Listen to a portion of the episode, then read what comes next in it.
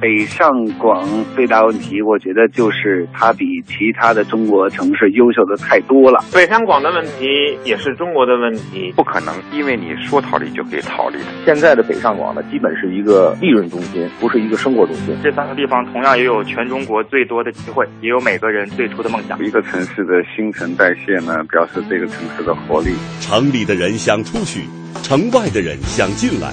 北京、上海、广州，什么力量让人欲罢不能、欲走还留？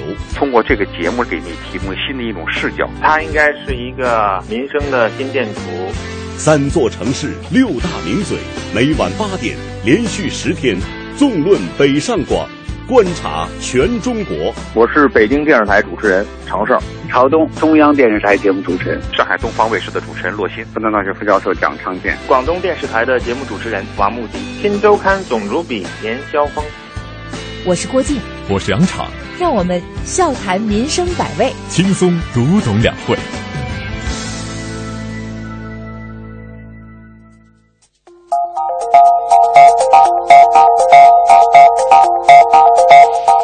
晚上好，各位，终于等到这个时间了。今天的直通北上广又轮到我来主持，我是郭靖。昨天呢，杨厂在这儿和大家聊的是北上广的生活账本。那今天咱们说点什么呢？来说说饭碗。赶快请出我们今天的三位嘉宾。第一位，常胜，北京电视台财经节目主持人。你好，常胜。郭靖好。嗯，你好。第二位，洛鑫，上海东方卫视首席记者、新闻评论员。您好，洛鑫。郭靖你好。嗯，感谢。感谢感谢洛鑫老师连续四天来到我们节目哈，好来欢迎第三位广东电视台财经节目主持人，欢迎穆迪。好，郭靖你好，常胜、洛鑫两位老师好，穆迪好，穆迪好。三位打了招呼哈，今天的组合和前天一模一样是吧？嗯。是北上广三地三位最优秀的电视主持人来联袂出场，哎，这样的场面，忽悠我们，在电视上是不是也并不多见啊？嗯，对啊，感谢三位。好，赶快来说一说咱们今天的主题哈，就业。呃，从昨天到今天呢，我看到不仅代表委员在审议讨论这个李克强总理做的政府工作报告，媒体百姓呢也在认真的研究。那对比一下去年的这个政府工作报告哈，我们不难发现，在跌宕起伏的这个经济形势下，去年呢咱们城镇新增就业呢是达到了一千三百一十万人，超额完成了全年九百万人的就业目标，而且呢是创下了历史新高。呃，这个城镇登记失业率呢是达到了百分之四点一，也低于年初定下的百分之四点六这个目标呢零点五个百分点。那么像这样，大家认为是超额完成了就业任务啊，靠的是什么？想首先听一听三位的观点。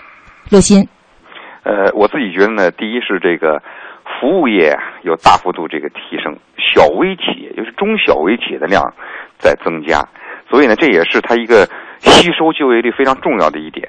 所以我觉得呢，就是这个方面呢，当然我们的就业环境目前在数据上看起来还是可以的。那另外一点呢，我觉得这个城镇登记失业率啊，四点一，当然这个数据是不错的，四点六这个数据也还是不错的。嗯。但是呢，其实，在某种意义上来说呢，目前由于它有很多隐形就业的存在，所以四点一这个，呃，就是这个城镇登记失业率啊。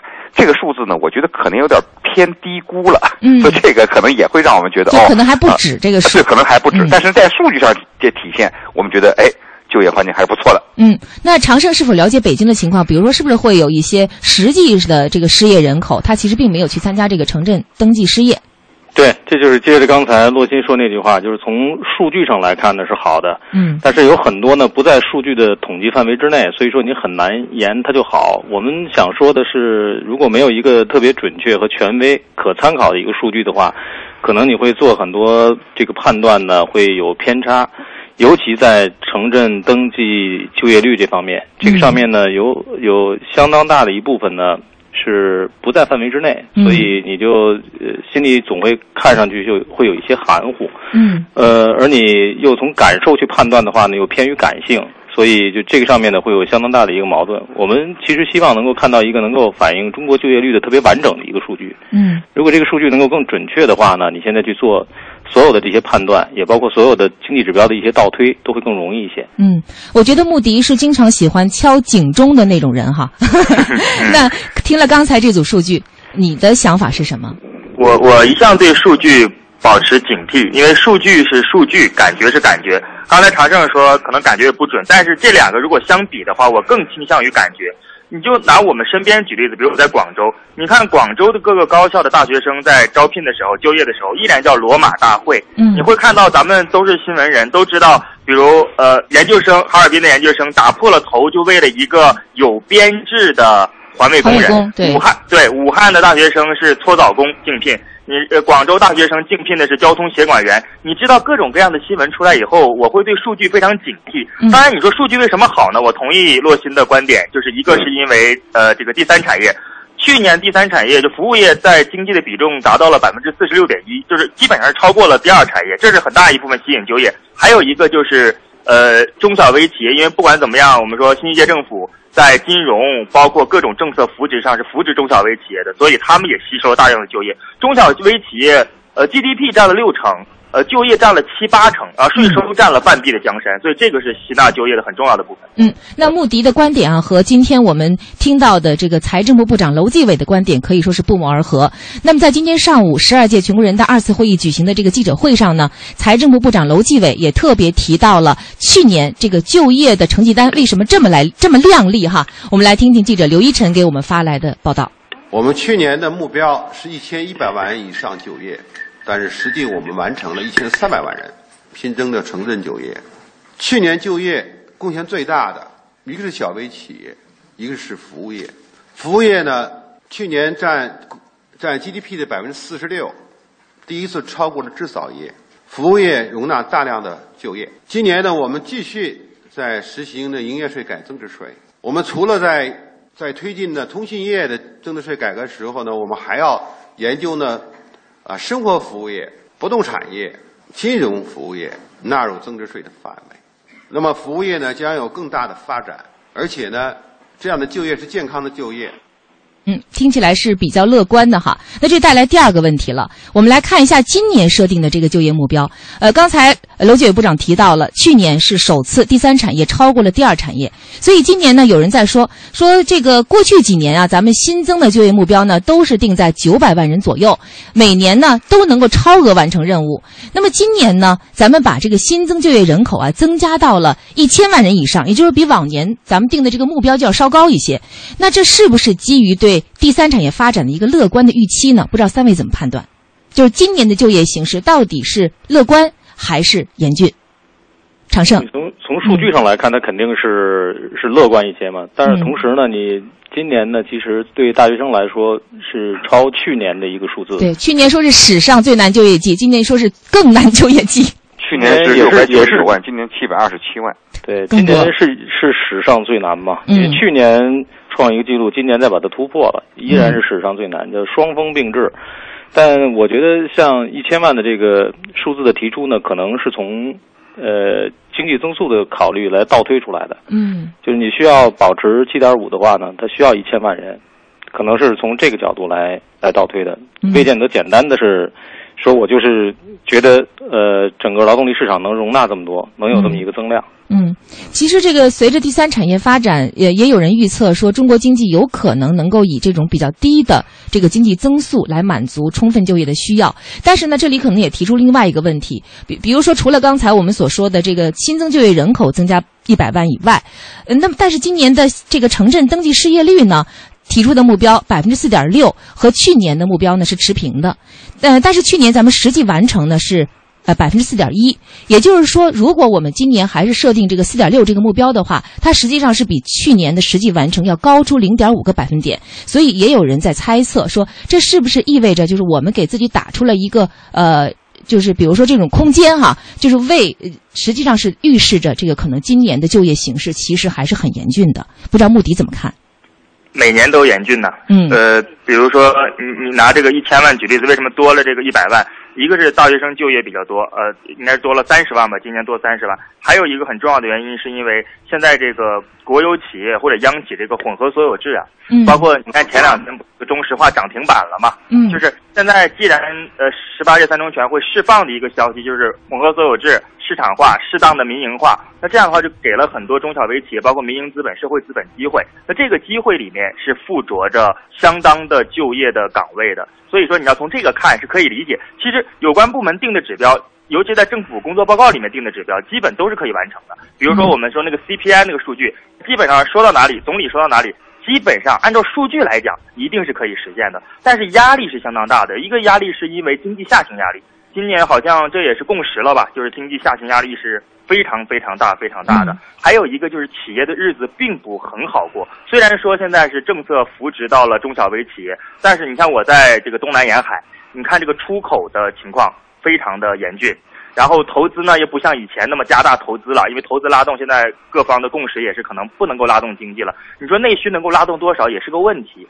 经济下行，企业衰退，你像呃东莞，比如东莞最近除了这个这个所谓服务产业这个扫黄的问题之外，还有一个人们关切的是东莞的产业的问题。东莞大部分的企业，呃，尤其是那种出口制造业，处于一个半开工的状态，它不能说完全停工，但是处于半开工的状态。这些都构成了压力，我我我觉得是谨慎乐观的。对，我知道现在东莞的一些工厂的工人哈，都是有活的时候才把他们找来，没活的时候就呃可能就在家里待着。前些年的那个所谓招工难呐，嗯，所谓这个一一到春节啊怎么样招工难，现在都不怎么炒作了，因为不是太难了。嗯嗯，不知道洛鑫对今年的这个就业形势怎么看？我觉得呢，这样呃，我稍微做两点那个补充哈，就一方面呢，我觉得相对从乐观角度上来说呢。由于中国今年呃这两年大量的推进这个城镇化，城镇化呢会有很多人会进入这城市。当然，可能你乍一看呢对就业压力是很大的，但是其实你知道，不同的产业的转型、结构调整、产业的这个平移，呃，其实城镇化呢它会新提供一些新的这个就业岗位，包括服务型行业。嗯，比如说以前咱们是没有快递这个行业的，对对对，这些年快递对它吸纳了多少就业的这个人群？对对对，没错，就是对低端劳动力的这个供给呢，它其实可以吸纳这很多。所以城镇化呢是能。够替中国解决很多就业问题的，但是从悲观角度上来说呢，比如说我们呃还得注意到就是汇改左右这一段时间啊，这个人民币升值这个压力。刚才莫迪已经说的是很清楚了，由于我们这个中国呢出口导向型这种呃政策导向还一直在嘛，就是出口的依赖性还比较强，人民币每上升一个升值一个百分点，它其实都会造成巨大的这个就业压力，所以很多人就找不着工作，尤其是出口企业。所以呢，就是说，呃，亦好亦亦坏。但是我我总体来说呢，我认为今年的整体情况呢，不会比去年更差。嗯，那我也想补充两点哈，一个是刚才咱们谈到，就是穆迪说到说我们的提出一些数字，我们经常能够完成。其实这里面还有两个原因，一个你比如说像刚才咱们谈的这个呃城镇的这个失业登记率，一方面是有一些隐形失业的人，他可能没有去登记，但是另外一方面呢，你像一些淘宝店主啊，他其实你说他是失业吗？他也不算失业，他其实还是有收入的。那么他们是否？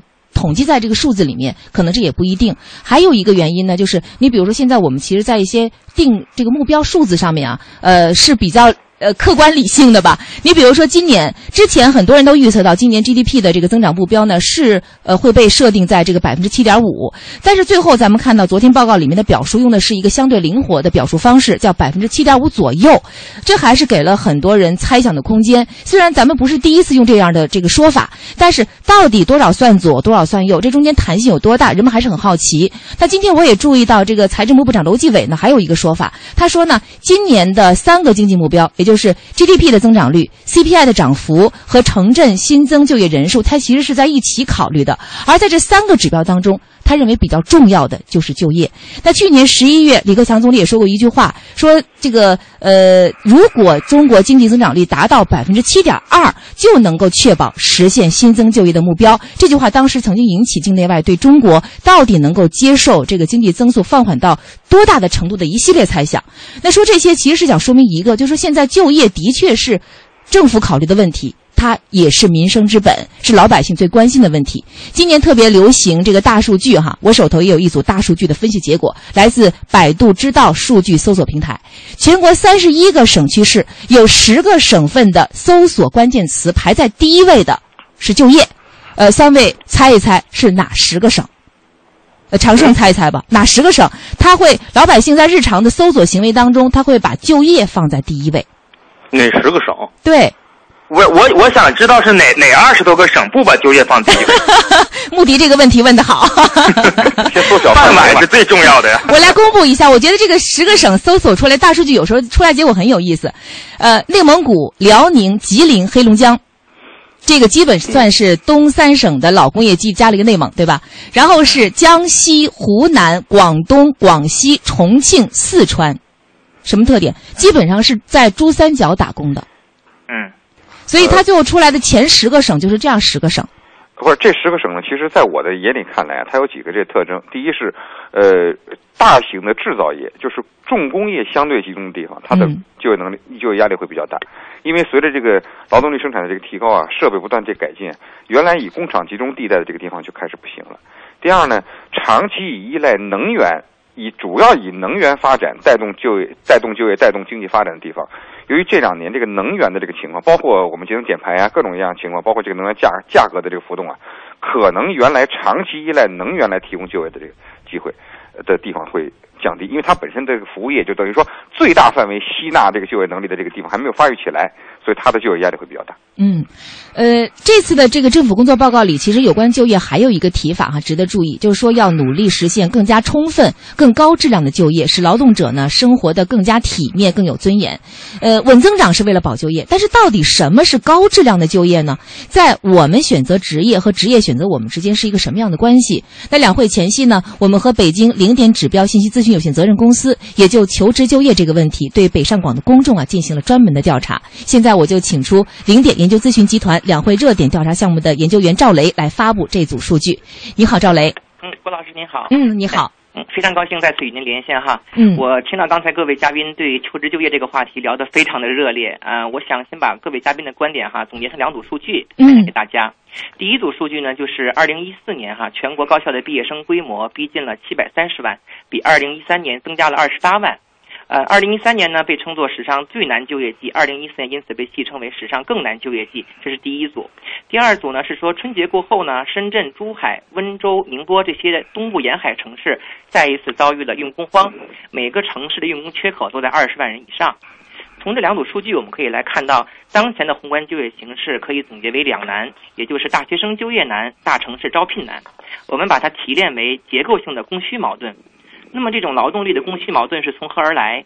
求职者在择业观念上的心理矛盾是不是加剧了劳动力的供需矛盾呢？求职者喜欢什么样的职业？为什么会喜欢这些职业？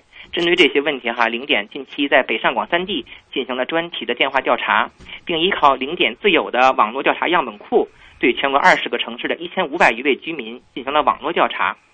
这次调查呀，主要包括四个部分。第一个部分是关于求职者心中最期待的工作城市。结果显示呢，北京和上海以压倒性的优势获得冠亚军，中选比例总和接近了三成。广州虽然排名第三，但中选率仅有百分之四。对于已经在北上广就业和生活的人来说呢，愿意离开一线城市去二三线城市工作的仅有两成。调查的第二个部分是关于择业标准。数据显示呢，在十二项择业标准当中，工资福利以八成的关注度排在首位。行业发展前景和工作稳定性排在第二三位，但入选率都仅有三成左右。值得关注的是呢，仅有百分之十七和百分之四的受访者表示，在找工作时会重点考虑是不是对这份工作感兴趣，以及自己的专业和经验与工作是不是对口。我注意到哈，我们直通北上广栏目在新浪微博也发起了类似调查。十分钟前我刚刚查看了数据结果，发现了更加多元化的择业标准。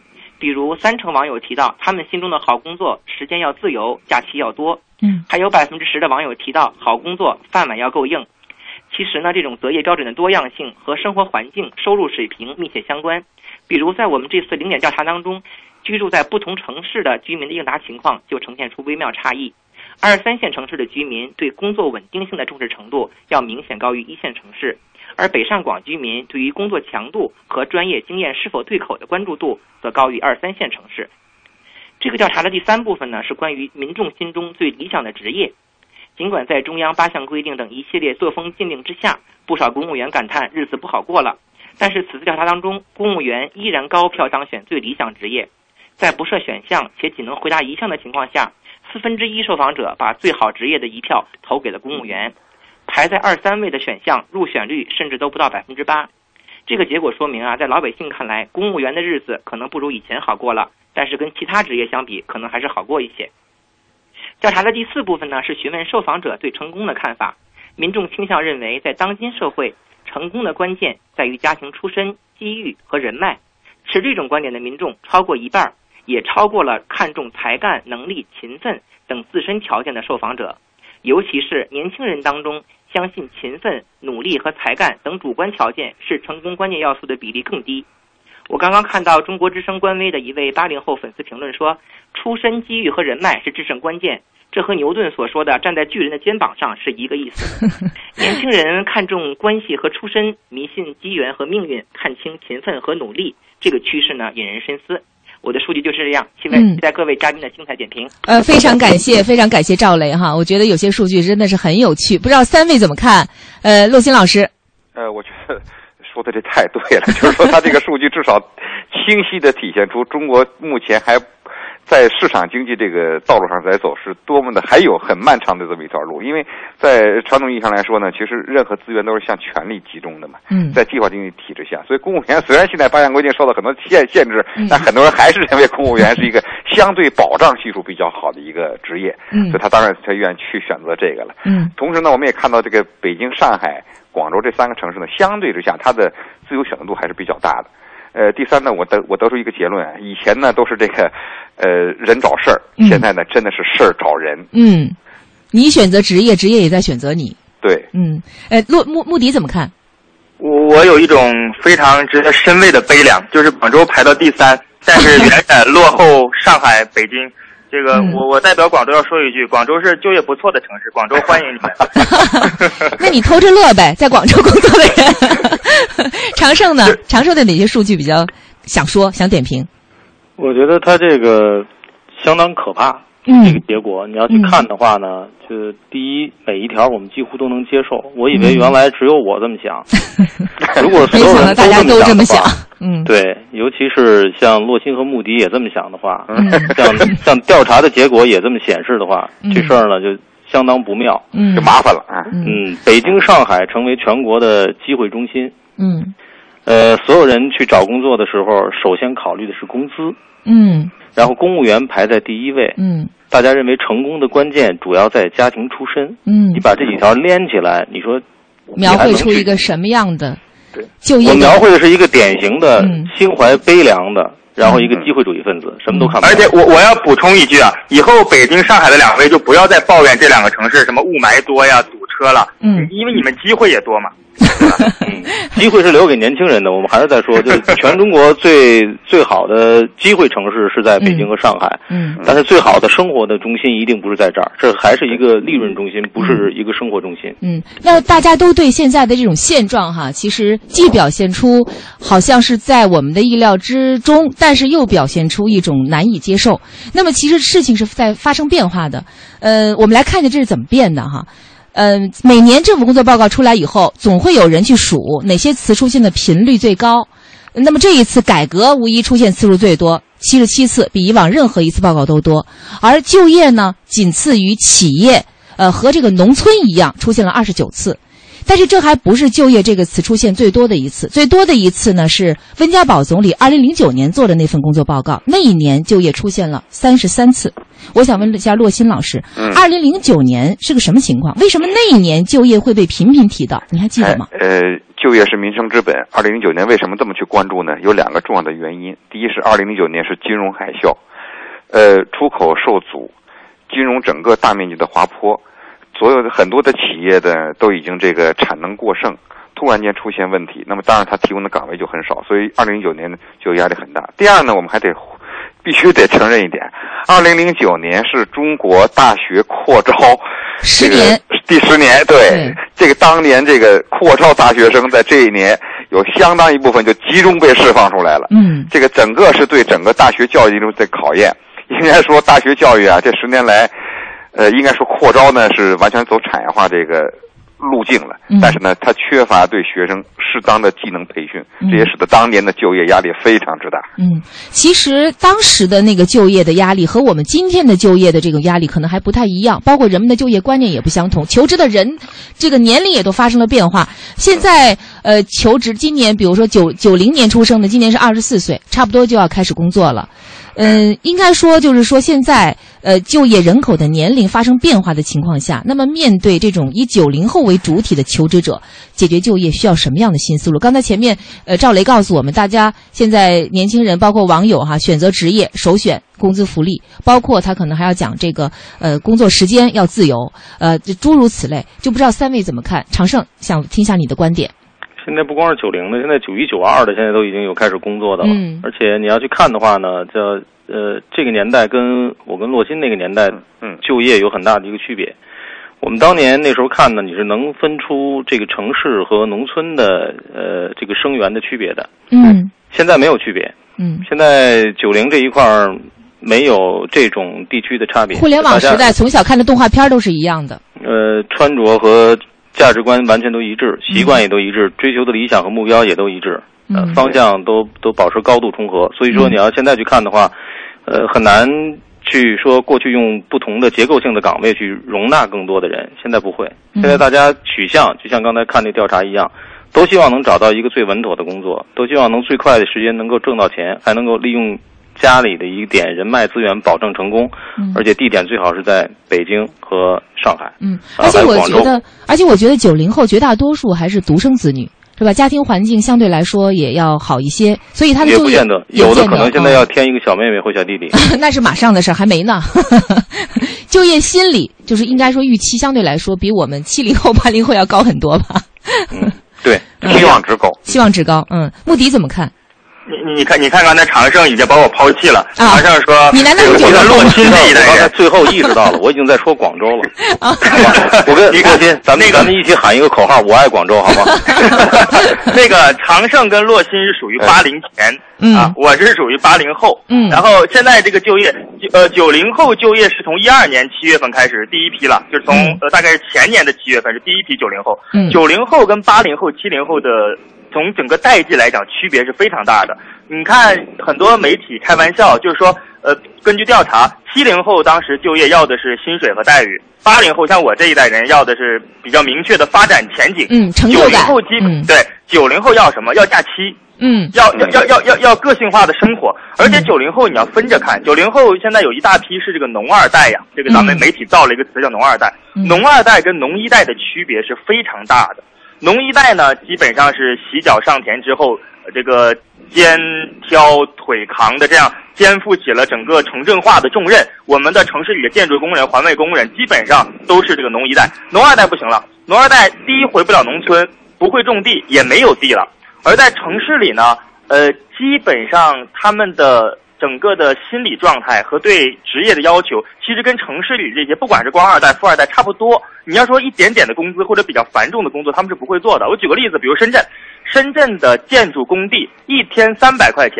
这种工人、临时工是没有人做的。其实这个钱你算下来是挺高的，但是这些农二代们是不会选择做这样的工作的，他们宁可选择比如上上网吧，或者是自己游手好闲，也不会选择这样的工作，是非常具有个性的一代，而且他们这个跳槽的能力是非常强的。呃，你八零后差不多稍有不如意，我忍一忍；这七零后就更不用说了，这个革命的螺丝钉。但是九零后受情绪影响很重，基本上他是稍一稍有问题。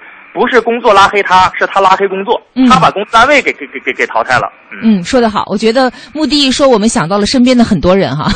我们今天在这个中国之声新浪微博和央广网的这个直通北上广的专题网页，就像刚才赵雷说，也发起网络调查，我看一下最新的结果，排在第一位的这个表表现，大家现在选择工作就是非常的多元的这个这个选择哈。第一位的是发展潜力大，有助于积累经验和人脉。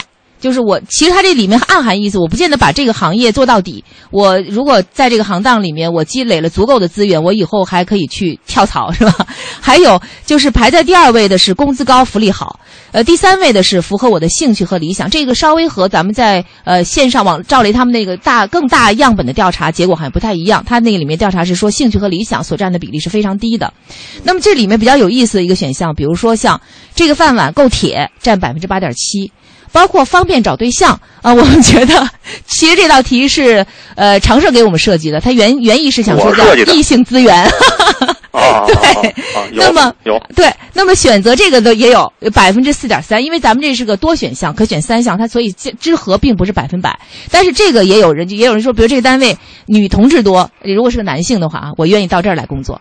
所以我就觉得这种选择多元，但是呢，他的很多的就职业在他面前，相同的职业诉求又又比较一致，期望值又比较高，又有个性，而且对工作就不期望说我一一一个饭碗端端到底。那么在这种情况下。我们对职业的需求是这样，那么职业对我们的需求又是怎么样的呢？我觉得我们可以看一下，说在这个嗯过去两年时间里啊，年龄在十五岁到五十九岁之间的这个劳动力的人口，其实中国已经在减少了，已经减少了五百七十万人，今年可能还会进一步减少。以前过剩的劳动力现在已经被耗尽了，所以现在。劳动岗位和这个呃求职的人的比例已经出现了我们以前是所谓的倒挂，就是现在的呃一百一十个空缺岗位对应的求职人数是一百人，所以看起来似乎应该是呃这个。招就是用工荒，就我比较难招到人。但是实际上，我们看到所有就很多地方现在不仅仅是像北上广这样一些地方，包括像一些呃原来的劳动力的输出大省，它也出现这种招工难和就业难并存的现象，体现出就业的这种结构性的矛盾。那么现在的职业市场能够提供的职业又是什么样的？想请三位也给大家来分析一下。想先请乐心吧。呃，我觉得现在呢，这个市场的职业化的这个细分化越来越越越严重了嘛。他希望你能有不但有这个人人际的经验，你还得有更多的技术的这个专长。但是话又说回来，这个对于大学生来说呢，这个包括很多呃低技能劳动力来说，这就非常难了。因为呢，在中国的这个职业技技术教育是非常差的。我举一个数据吧，在西方发达国家呢，他的这个成人，也就是十五岁到五十九岁这个呃。适龄劳动力的这个，他的基本上技能培训啊，不是学历培训啊，是技能培训，是百分之三十五左右，就是基本有百分之三十五的这个劳动力，它都是经过相应专业的技能培训，而在中国呢，这个数据非常低，只有百分之五。你就会发现，即便是大学生毕业，他在市场上仍旧没有足够的市场竞争力，因为我们学校这个都是原理性知识，嗯，大伙儿都差不多，嗯，这方面的情况呢，我想他要满足这个就业就非常难了，所以你会发现，就业岗位有很多，我们在等着你，但是你没法干，不能干。另外一点，就像刚才这个穆迪所说的，有很多岗位他希望你干，他九零后他不愿意干，嗯。农二代他不爱干了，他不像他爸一样了。嗯，那么这可能也也会导致现在这个就业的这种人员的这种缺口。嗯，想听听穆迪的看法，因为我觉得在我们几个人当中，你是毕业时间最短的，你对学校更了解。对，八八零后嘛。对，我我是这么看啊，首先就是说这个行业细分肯定是像洛欣说的越来越细了。呃，这是没有问题的，因为随着市场的分工，随着学科的分化，但是呢，这个大学的毕业生的面目也是越来越模糊了。就是这里面有个最根本的问题是这个所谓的结构的失衡，就是中国的产业结构和我们大学的教育结构是完全的不用说接轨了，就是脱轨的一个概念。就是我说的极端一点吧，就是中国目前的产业结构，它不需要那么多的大学生。它可能需要蓝领工人多一点，需要技术人才多一点。而现在九八年扩招之后，你看现在人文社会科学扩招的要多于理工类的学科。而就算你学了理工类的学科，说实在，四年本科下来，你也基本上干不了什么。你每一个岗位都需要重新的，就连就连我是做媒体的。我们我们这个媒体机构，大学生来了以后，不管是报纸你也写不了稿，电视你也你也扛不了摄像机，扛不了摄像机，你要重新经过职业培训的。所以说这个脱节很严重。当然还有一个，虽然是这个职业行业的这个细分很很很很深化了，但是它有一些共识性要求，这些要求是高门槛。比如说，你爸是不是李刚？嗯，这个问题就严重了。甚至现在开玩笑说，问一个人说：“你爹、你爸有没有资格上《爸爸去哪儿》这个节目？”没有资格，那就我我只能坑爹，就拼不了爹了，就是这个样子。所以，爹构成了现在所谓就业的第一重意义。第二重意义就是刚才说的这个各种调查的所谓人脉呀、人缘呀。这当然这也跟跟爹相关了，就是你认识人。比你自己是谁要重要的多，所以这是整个这个就业市场非常悲哀的一件事情。很多有理想、有抱负的九零后、八零后，基本上报国无门呐。这么说吧，嗯呃，其实咱们这次也不光这次，以前也提说要建立以就业为导向的这个新型职业教育哈，说了其实应该说也不短的时间了，可是一直这种对接呢就没有完成的很好。我想听一下常胜的观点，你觉得这个原因在哪儿？我觉得这个社会本身的价值观就是这样。嗯。就你本身的大学教育的目的呢，是为了培养一个成功的一个人。嗯那成功的标准呢，是社会和爹妈给你设定的。那过去是解决一个干部的身份，那么后来呢是解决一个基本的本科学历，甚至往上。他是不是能够被企业能够接纳？是不是这个社会定的硬性标准，他能够符合两码事儿？我根本就不在意这件事情。那从企业来说呢，基本上也是这样。企业呢没有任何耐心，这个耐心现在变得越来越脆弱，去弥补大学教育带来的技能化的缺失，以及应用学科上面这些大家的弱智，他根本就没有这个耐心。所以，就像刚才提到的这种现象，马上就出现。那或者我靠关系，或者呢，我就招人不看专业，我只看人品。比如说，我面试来了看一看人品，女生来了我看一看相貌，这都可以。就反正都不合用，我就随便找一条、呃，都一样。对，我就我把大家统一全部都看成盒饭，然后来了之后盒饭重新打散，我再接着做菜。嗯，我没有认为任何一个学校其他出来之后能产生盒饭以上的这种级别的菜肴。嗯那所以说呢，对企业来说，他没有这个耐心，当然他也没有这个义务。嗯所以所有的这个错配，无论是结构上的错配，还是说择业心理上的这种错配，这都是社会价值观共同造成的。嗯它不是说大学自己跟社会市场去脱钩了，也不是说企业现在说我已经急功近利了，都不是。嗯，你你这种这种心理，它基本就是这种结果。嗯，我感觉好像洛欣老师想补充是吗？哎，我那个觉得我我再补充这长胜一个观点，就是说，现在呢，我们除了这个在学校教育方面或者职业教育啊，这个高等教育啊，它存在这个技能的缺失之外，我们不重视之外呢，还有一点非常重要，我们往往把它给忽略了。由于政府啊，在这个财政税收方面呢，没有相应的这个优惠，或者是没有相应的导向性政策，导致有目前大量的企业用工企业本身非常不注重员工在这个地方的进一步的技能培训，这点我们要跟德国学习。德国是每一个员工，不管你进入这个企业之前，你曾经从事过什么工作，德国平均每两年必须要对他的这个企业员工进行一次新的技能再培训。我们知道，我们这个知识结构啊，包括技能结构呢，其实再过一段时间，可能半年、一年就过时了。但是现在企业在整个培训的这个计划当中是不够的，那企业也也有也有他的压力嘛，他觉得、呃、我现在这个大伙儿都要这么高工资，我发工资发这个社保都弄不过来，我哪里有这么多培训的这个精力跟经费呢？嗯那么这个其实需要有政策导向的，比如说在税收上的优惠啊，一些减免，这其实是应该的。所以企业本身也是一个大学校，它应该为未来的这个就业的转型做出一定的准备。嗯，那刚才呢，穆迪还谈到了一个问题啊，一个现象就是拼爹，呃。春节期间，大家谈这个北上广逃离还是逃回，其中有一个很重要的呃一个现象哈，或者大家公认的一个问题，就是说你回到老家，回到二三线城市，可能就觉得是拼爹拼关系，觉得在北上广的机会好像是均等的，但是。可能在北上广的人也许不一定这么看，所以我们在广州中山大学同学在广州这次调查的呢，就是这个问题，就是有人说大城市就业拼关系啊、小城市就业拼关系，大城市就业拼实力，也有人说现在整个就是一个拼爹时代。那到底是怎么样的？我们来听听他们在广州的调查。我是中山大学陈梦章，现在在广州市越秀区。我今天的问题是：您对就业时大城市靠实力，小城市拼关系的说法怎么看？我觉得还是有一定的依据吧。不城市，我觉得在哪里工作都要靠关系。调转吧，应该是大城市就业不是应该靠关系。大城市竞争那么大，很多的机关什么的都是靠关系进去的啦。不是说靠关系，而是人脉。不能说实力不重要，对啊，你有关系，你不能说完全没有能力就能进去那个岗位一直待着吧。但是同等条件，那有关系，那肯定是马上胜出。我觉得大城市、小城市就业都比较靠关系跟你的工作经验。工作经验第一吧，就关系第二吧，学校跟名气。嗯，那么在调查的者当中啊，我觉得好像说的比较多的还是承认现在要靠关系，要靠人脉。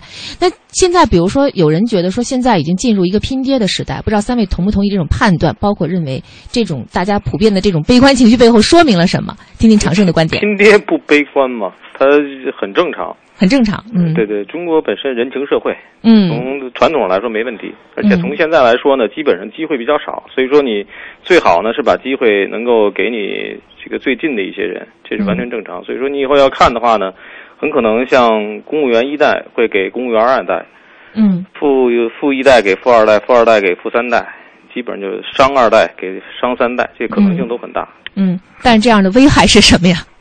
呃，它基本上就是你社会阶层的跨越和上升通道会越来越窄嘛。嗯，以前你大概大家还能设定一个目标，比如说我十年，我十年需要定一个定一个方向，二十年呢需要努力去跨越一个阶层，人都有一个成长和一个变化。嗯，现在你很难用这么长的时间去设定一个目标，没人会有耐心说我设置一个十年的目标去找到一个方向，然后再过十年去努力，不会，因为大家都知道这东西从起跑线上大家都是同一起跑线。但是起跑线背后呢，有人骑着驴，有人背着东西，有人开着车，这个速度是完全不一样的。有人是爹在后边踹着你，这是完全两种不同的一个速度。嗯，所以没有更长的一些目标设计。嗯，我觉得这种拼爹造成了一个很这个直观的结果哈。现在很多职场经验都是由此而来的，不知道穆迪怎么看？呃，其实我是觉得你们这个街头调查呀，这个问题是个伪问题。嗯，你说这个小城市拼关系，大城市拼实力，大城市不是拼实力，嗯、大城市如果你不拼关系，是因为你关系不够硬。嗯，哪里不拼关系呢？对不对？所以拼爹时代这个好像是一个现状吧，它没有什么明确的判断，真的是这个样子。我我看到的背后的一个很重要的东西，就是刚才说的一个所谓阶层的固化嘛。嗯，虽然我们说现在没有阶级。但是它有阶层的这样一个一个一个说法，就阶层的这个分化是很严重的。嗯，你你像以前有个说法叫什么？叫学好数理化，走遍天下都不怕。嗯，现在叫什么？学好数理化不如有个好爸爸。现在这词都被改了。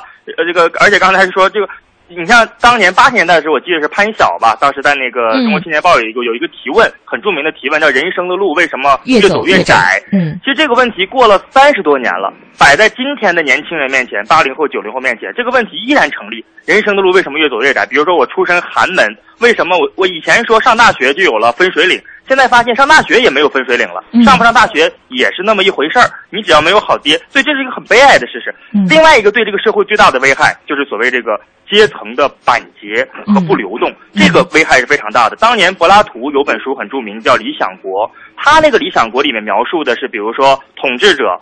呃，守卫者包括手工业者，叫金银铜三个成分组成的，它是一个固化的。但我们老祖宗不是。孔子当年说什么？君君臣臣父父子子，后面还有一个叫尊尊贤贤，什么意思？要尊重这些有才华的人、贤能之士。就是孔子那里天然的社会是可以流动的，是可以往上走的。但是今天我们发现这种流动性越来越差，越来越差。嗯，我不知道三位这三位在在大家眼里，年轻人眼里都是成功人士哈。你们的爹是干什么的？我不太清楚。但据我了解，似乎不是拼爹拼出来的，是不是也是因为咱你们是因为这个成功的比较比较这个不是现在？我们是，我们是小概率事件。想听听洛欣老师的观点。我要拼爹，几乎没有爹可拼了。我爹在我十二岁的时候就去世了。哦，所以没有什么爹可拼了。但是我我来补充一个观点呢，我觉得拼爹还有另外一个原因，就是这个社会的教育的同质化现象太严重了。嗯。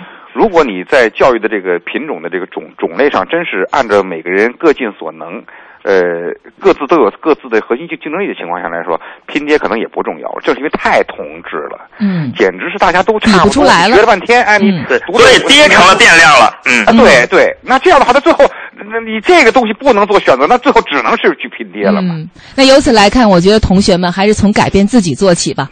呃，出一道考题哈，我想在这儿，因为。呃，三位，我就是我觉得就是很多人现在都在研究报告，说呃，从报告里我们能读出什么信息？我也想请三位给我们读一读报告。就是假如三位现在家里有孩子，面临就业的选择，那从这个政府工作报告里目前传递出来的信息，尤其是从三位和那么多行业啊接触，你们对未来就业形势的判断，你们能不能给个建议？哪些职业是可以选择的？长盛，金融，金融热门职业。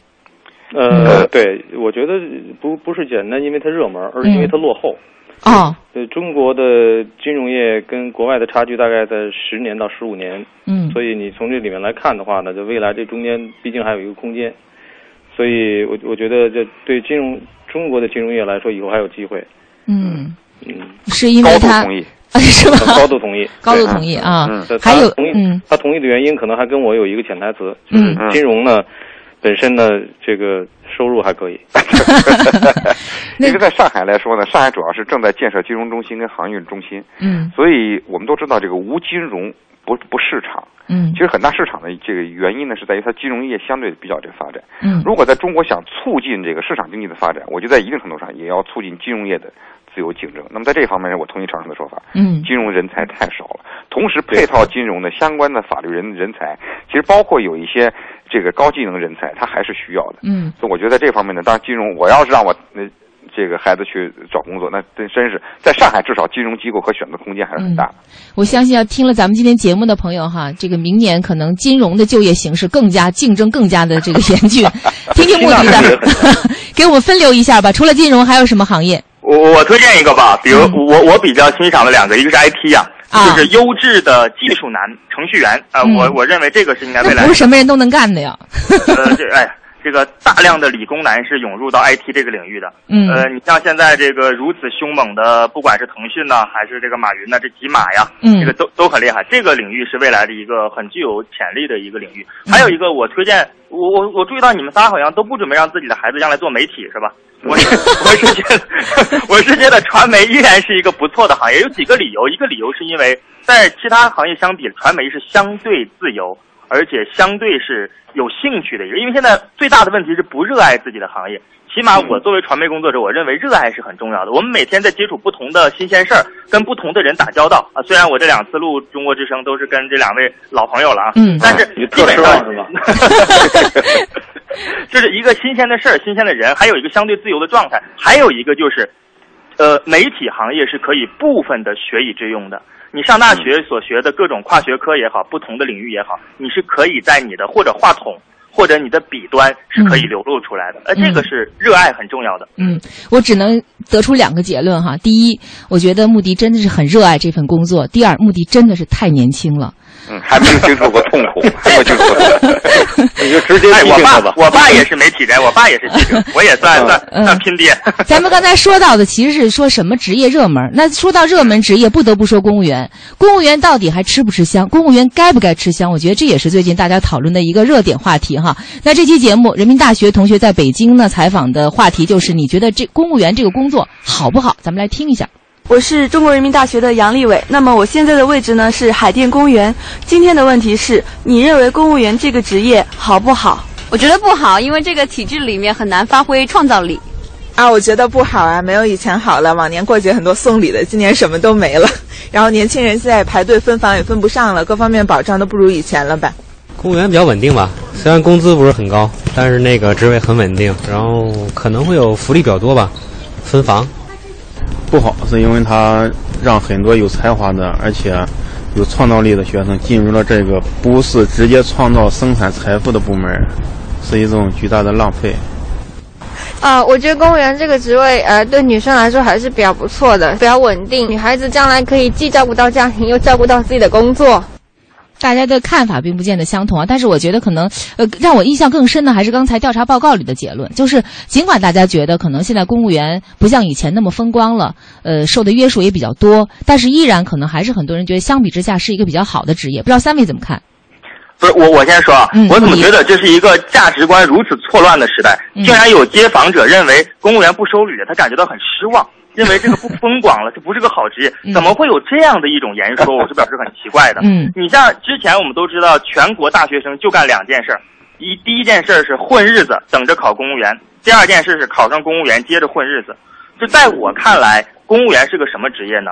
我我我说的是一般的这种、嗯这种，咱不能一概而论啊呃是有些一般的公务员一般的啊公务员，有些公务员嗯，部分公务员是一个从一进去就可以看到自己年老的时候什么样的一个职业。嗯就在这个整个的职业规划、职业生涯当中，缺失了可能性、新鲜感、热爱和你所有的这种释放才华的机会。但咱们刚才说了，现在是拼爹的时代啊，哪个职业都可能是这种情况啊。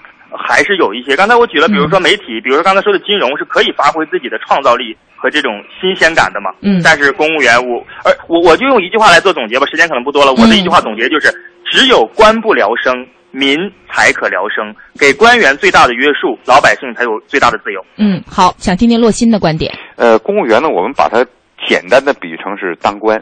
那么当然，我觉得大伙不选择公务员，一定是一个社会的进步，至少有更多的有活力的青年人愿意投身到其他的产业当中去。但其实呢，公务员它也分类的，比如说公务员在新加坡它是分成四类的。第一种呢叫做这个政策决决策型，就现相当于未来你要向政治家方向去发展的；还有一种叫技术型，还有一种呢叫执行型，就是他这个人可能创造力不行，但是他很能去执行，像城管，这个属于这执行的类。还有一类呢是相对是低技能，也就是一般人员。公务员现在我们把它给归了包，都说一说一堆，这是不行。这里边其实也有创造性人才，也有需要真坚韧不拔的精神，未来做到国家这主席这样的人。所以你要给他提供这样的机会。但是呢，现在的公务员的问题是，我们都以唯一当官作为最终目标，那很多人就成了失败者。嗯，好，常胜，我觉得呃，按照中国的划分就完了，就是官和吏是要分开的。对，现在呢，基本上把公务员等同于官，这肯定是一个是一个叫叫一个也是一个错配。嗯，意识上会混乱，所以就是你进入公务员的队伍，有一部分人是要去做吏的，就你是去去做技术干部或者叫技术管理层，基本是这样。那么剩下的一些呢，我们叫走上仕途，然后这去当官。如果说现在大家所有进去的人。以当官为最后的一个目的，那基本上最后能够出来的人才大概不足不足千分之一。嗯，如果以这个来作为一个衡量标准的话，基本上到处级干部就已经刷下去百分之八十五了。再往上再走一层的话，基本没什么人了就。嗯，其实咱们最后还剩下一分多钟的时间哈，还有最后一个问题想问一下三位的观点，就是现在其实说到就业，不得不说到创业。现在不少的那个地方呢，都鼓励年轻人、大学毕业生创业，甚至给他们一定的补贴。那但是我。看到像穷人的代表小米公司董事长雷军就几次提到，他并不主张刚毕业的大学生呢去创业，因为他认为现在在中国创业成功的概率实在是太低了。想问一下穆迪，问一下穆迪，问一下长盛，问一下洛鑫啊，怎么看？要不要鼓励青年人创业？我是坚决不鼓励的。当年马化腾、陈天桥、马云用五十万打造自己帝国的时代早就过去了，现在五十万连你大城市北上广一个半个洗手间都买不到。嗯。长盛，我是觉得没有没有什么机会的，嗯嗯，我觉得你该去创业就创嘛，因为创业之后你还可以再去寻找就业，因为毕竟，对对，没有办法，是是错嘛，教训啊！我同意他这件他这个说法，因为创业你不能光去看成功的概率，失败的概率是百分之九十九。嗯嗯，呃，陆鑫呢？呃，最后一句话吧，就是呃，鼓励大学生创业不能成为政府呃。避免他提供就业岗位或者在就业政策上借口改进的一个借口，不能成为推脱。对，对，不能成成为借口跟推脱。嗯，那说到就业哈，其实现在大家谈改革谈的特别多，就业问题一样要看这个，要靠这个改革的思路来解决。那么三十年前，当我们面对大量知青返城而骤然出现的这个就业危机的时候，采取的是改革的对策。那么眼下恐怕也只有改革才能真正解决就业难题。好，感谢各位收听我们的节目，更多音视频内容呢，请登录央广网和央广手机台。最后要代表表今天的责任编辑。杨军天、白杰哥、王伟、潇湘、杨场、聂长月，感谢各位收听，也感谢三位嘉宾，再见，谢谢各位。